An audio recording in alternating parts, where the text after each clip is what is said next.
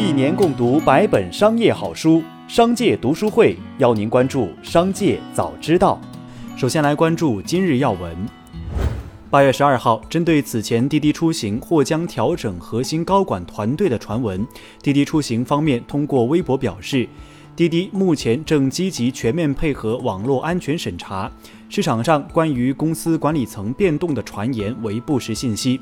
值得注意的是，在七月二十九号、八月六号，滴滴方面相继对滴滴私有化、将数据权让渡第三方、引入大股东以及退市等市场传闻进行回应。官方表示，传闻均为不实信息。近日，黑龙江二十岁女大学生张美惠在减肥训练营中猝死，引发关注。八月十二号，从死者张美惠家属处获悉，涉事机构欲以五万元慰问金和解。张美惠于二零二一年七月十五号开始参加为期二十一天的封闭式减肥训练。张美惠家属称，事后向其培训期间同住室友了解情况时遭阻拦，且培训机构以涉嫌商业机密为由拒绝向家属提供监控录像。家属表示，已对死者进行尸检，之后将提起上诉。八月十二号接到确切消息。恒大地产集团目前在昆明有两个项目已停工，一份显示为重庆建工集团股份有限公司恒大金碧天下二期俊翠苑工程项目部的停工公告称，因恒大欠我司工程款长期未拨付，同时金额较大的商业承兑汇票逾期不兑付，欠付款总金额超过二点一亿元，被迫停工。除恒大金碧天下外，恒大昆海湖业主也表示。昆海湖也已经停工。再来关注企业动态。近日，宜家在长沙的汇聚中心已开启旗下五百套公寓的销售程序。对此，长沙汇聚之光商务公寓客服表示，宜家的公寓已经开始售卖，现在均价在每平米一万五千元左右，提供四十五平、五十五平、七十五平三种户型，最小的公寓售价六十多万。预计明年三月份交房，交房的时候可以拎包入住，家具全部使用了宜家的家具。八月十二号，理想汽车总裁沈亚楠在理想汽车香港上市仪式后的媒体沟通会上表示，不排除回归 A 股的可能性，内部正在研讨此事。十二号，理想汽车在港上市，上市首日开屏，以此计算，截至目前，理想汽车总市值达到两千四百零五亿港元。近日，珠海市魅族科技有限公司公开一种汽车驱蚊方法处理器及驱蚊系统专利。专利摘要显示，本发明汽车驱蚊方法包括采集车内图像和声音信息，判断车内是否有蚊子。当车内有蚊子时，根据采集图像和声音信息判断蚊子的品种和性别，并获取蚊子的实时位置信息，并基于蚊子的品种、性别和实时位置信息确定驱蚊方式。恒大拟出售旗下恒大物业及恒大汽车部分权益一事备受市场关注。从知情人士处获悉，万科、碧桂园均与恒大物业洽谈过，但因为价格等方面问题，二者目前均未与恒大物业达成一致，暂已退出收购事宜。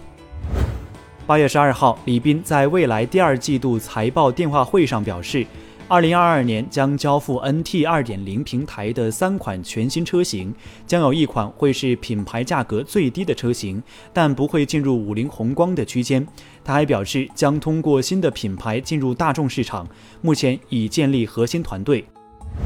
此前，贝索斯乘坐自家太空公司火箭进入太空的表态，引发部分亚马逊用户不满。他当时感谢亚马逊客户和员工，让他的太空旅行成真。部分用户现在拒绝继续订购亚马逊会员，称不想为亿万富翁的火箭旅程买单。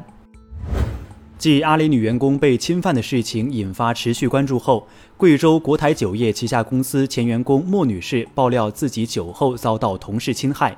八月十二号，莫女士表示，她于一个月前参加公司半年会时被同事侵犯。目前，龙某已经被依法逮捕。据了解，莫女士于二月一号入职贵州国台销售公司，该公司属于国台酒业旗下公司。随后，国台酒业相关工作人员称会尽快给予回复。截至发稿前，该公司并未给予回复。再来关注产业新闻。据成都住房公积金管理中心消息，八月十六号上午九点起，灵活就业人员通过天府市民云 App 就可办理住房公积金开户登记、缴款等业务。灵活就业缴存人购买本市自住住房，且满足参与缴存住房公积金时间不少于十二个月，符合国家及本市房地产调控政策规定，具有完全民事行为能力，已按规定支付首付款，具有稳定经济收入来源和偿还贷款本息能力，个人信用良好，无公积金贷款余额等条件时，可向成都公积金中心申请公积金贷款。中国现在的房屋空置率大概是历史上最高的水平之一，体现在有上亿套房子是空置的。数据显示，到二零一九年，中国城镇居民住房拥有率是百分之九十六。值得注意的是，住房拥有率为百分之九十六的同时，超过百分之三十的家庭拥有两套住房，超过百分之十的家庭拥有三套住房，户均拥有住房一点五套。最后，再把目光转向海外。据报道称，在官宣梅西加盟的二十四小时内，大巴黎仅仅是卖梅西的球衣就赚了将近三千万欧元。在巴黎圣日耳曼的官网上，印有梅西姓氏的新球衣标价为一百八十七欧元。在短短二十四小时之内，梅西球衣就被抢购一空。目前只能接受预定，发货日期在十月。据悉，梅西的新球衣大部分订单来自中国。据印度斯坦时报报道，当地时间八月十二号，印度空间研究组织使用 GSLV 火箭发射静止轨道对地观测卫星。报道称，火箭第一级和第二级正常工作，但第三级的低温发动机未能点火，任务未能完成，发射失利。以上就是本期《商界早知道》全部内容，感谢收听，下次再见。